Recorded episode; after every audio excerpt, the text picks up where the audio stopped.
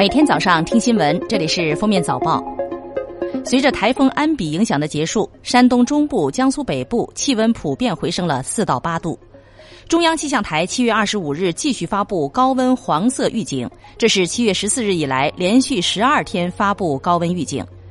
预计七月二十六日起，西太平洋副热带高压强势北抬，中东部大部地区又会被它控制，回归高温的怀抱。同时，高温还会继续向北发展，陕西、山东、河南等地都将迎来三十八度以上的高温。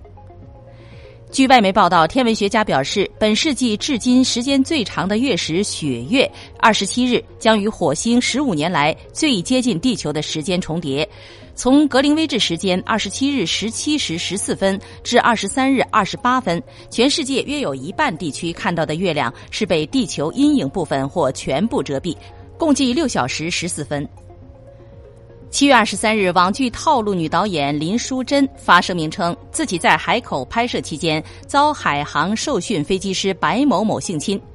二十五日晚，海口市公安局琼山分局通过海口市公安局官方微博发布通报称，犯罪嫌疑人白某某被依法逮捕，案件正在进一步侦办中。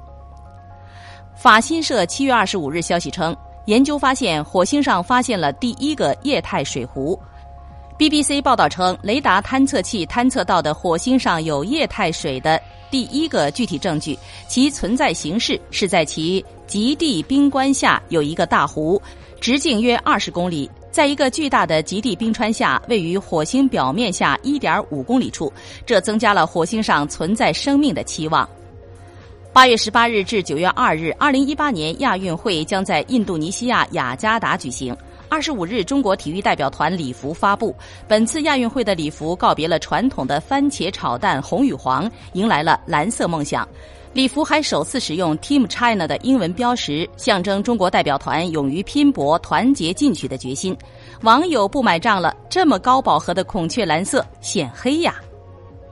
知名媒体人张文被匿名指控强奸，断然否认。随后，女作家蒋方舟发声，称曾遭其性骚扰。昨日，张文发文继续否认。在回应中，张文反而爆出匿名爆料女孩蒋方舟和易小荷三位指控者的情史。同时，又有一位女性站出来，《奇葩说》第三季辩手王嫣云通过微博直接点名张文，表示人生该撕的一个都不能落下。根据已公开的城市消费数据，居民消费八大类支出中，国人在食品、烟酒方面的支出在减少，居住和医疗保健支出增长快。其中，一线城市北上广的居住支出占比均超过了百分之三十，二线城市住房占比低于一线城市。成都和广州恩格尔系数高出全国平均线，居民花在吃上的时间和经费都相对高。为应对网约车司乘纠纷、交通事故等问题，滴滴将上线车载录像功能。目前已在专车和快车业务小范围试点。乘客如打到配置车载设备的专快车，会有是否同意开启车内录像提示。行程中，乘客如想终止录像，可在设置行程安全中随时关闭。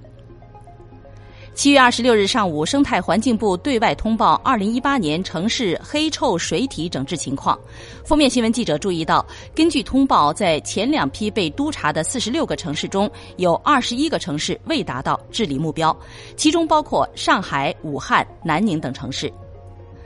国务院二十六日发布关于加强滨海湿地保护、严格管控围填海的通知。要求完善围填海总量管控，取消围填海地方年度计划指标，除国家重大战略项目外，全面停止新增围填海项目审批。北京市十五届人大常委会第五次会议二十六日召开。会上提到，今年下半年将落实积分落户政策，为首批通过积分取得落户资格的申请人办理落户手续，将加快推进第三期学前教育行动计划，全年新增学位三万个左右，加快一百五十家养老服务驿站建设，启动回龙观至上地自行车专用道、天通苑综合文化中心等一批项目。制定实施机动车停车条例配套政策，加快道路停车电子收费设备安装实施等。近日，湖北武汉贷款整容后无力偿还，二十三岁的小王被带去卖卵还钱，他被转手三家医院，连续十七天打促卵针，仍取卵失败。小王回家后身体不适，突然昏迷，被送医院抢救。医生称，小王虽然已经脱离生命危险，但是因卵巢过度刺激，已无法生育。近日，江西吉水县警方公布了一起假药案，缴获假药成品、半成品六吨，其中包括孕妇所服用的叶酸、老人服用的风湿胶囊。今年初，吉水县文峰镇某诊所内，检查人员查获了金益通丸、风湿骨有灵。特效筋骨康等假药，然后顺藤摸瓜端掉了整个窝点，整个团伙已赚取受害者资金超过一千四百多万元。感谢收听今天的封面早报，明天再见。本节目由喜马拉雅和封面新闻联合播出。